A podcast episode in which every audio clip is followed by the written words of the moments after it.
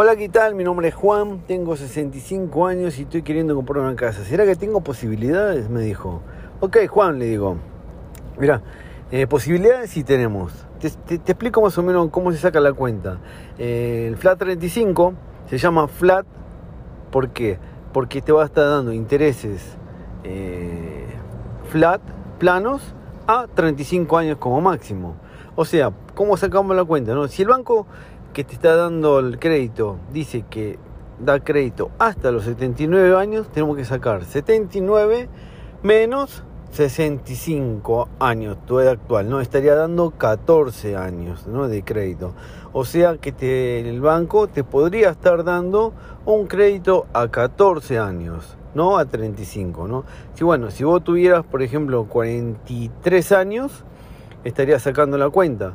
79 menos 43 años, te va a estar dando unos 36 años, ¿no? Pero bueno, como lo máximo es 35 años que está dando el crédito, vas a tener 35 años de crédito, ¿no?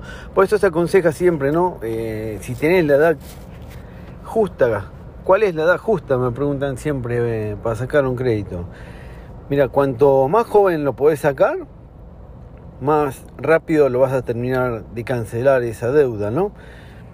Pero tiene sus pros y sus contras. Por ejemplo, si una persona, un chico de 20 años, va a sacar, va a estar solicitando un crédito hipotecario en Japón, el banco no lo va a ver con mucha credibilidad, ¿no? Como recién es una persona de 20 años, no tiene un trabajo estable, recién termina los estudios, es como que casi seguro que se lo va a rechazar, ¿no? Pero por ejemplo, si sos una persona ya de 30 años, donde ya estuviste trabajando en un lugar estable, ¿no? Una empresa que sos con un contrato fijo, ¿no? Tipo Jain.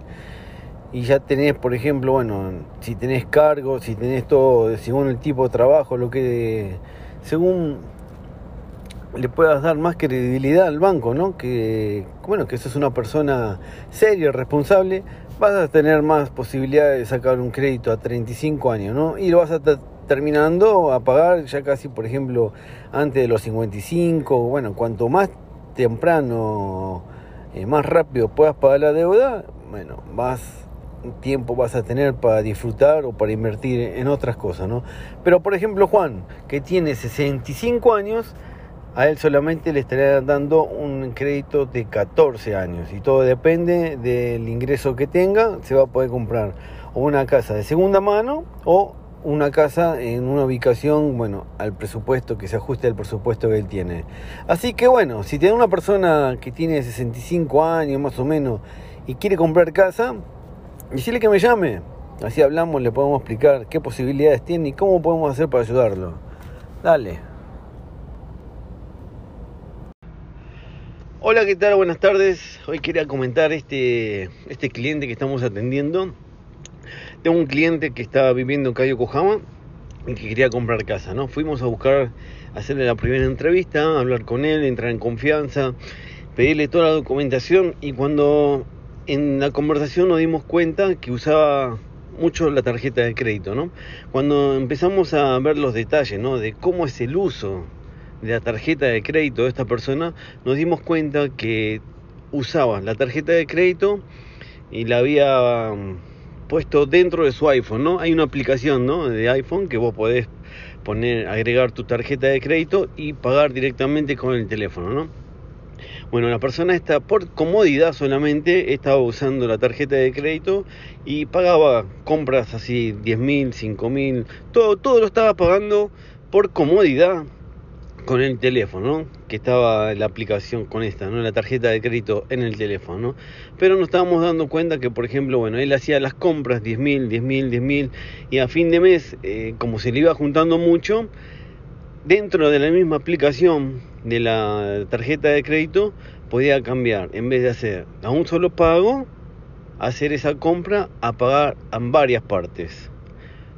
Lo que no se daba cuenta que, bueno, al usar la tarjeta así, por comodidad iba pagando, pagando, pagando, pagando, pagando y bueno, cuando llegaba a fin de mes tenía una cuenta mm, bastante grande, ¿no?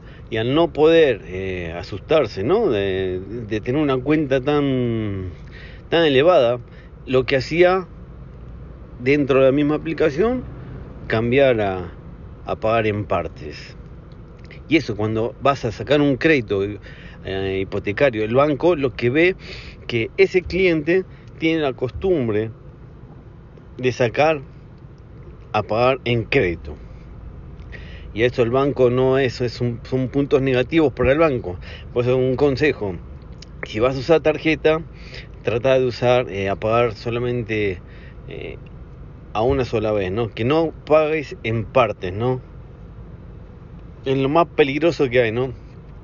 Pues a veces cuando está la comodidad que puedes poner tu tarjeta dentro del iPhone y pagar y no tener eh, plata en efectivo por solamente por comodidad, por ser más rápido, a veces te juega una mala jugada si no te controlas, ¿no? Si sos una persona responsable y si estás llevando la cuenta, ¿no? Que estás usando la tarjeta y a fin de mes sabes cuánto es tu presupuesto que vas a gastar, eh, no hay problema, pero si sos de esas personas que solamente por comodidad y usás tarjeta, tarjeta, pagás, pagás, pagás y a fin de mes te das cuenta que te pasaste tu presupuesto y vas a cambiar a pagar en parte porque es mucho la, la, la cuenta que tienes que pagar, esos son puntos negativos cuando vas a sacar un crédito hipotecario. Vamos.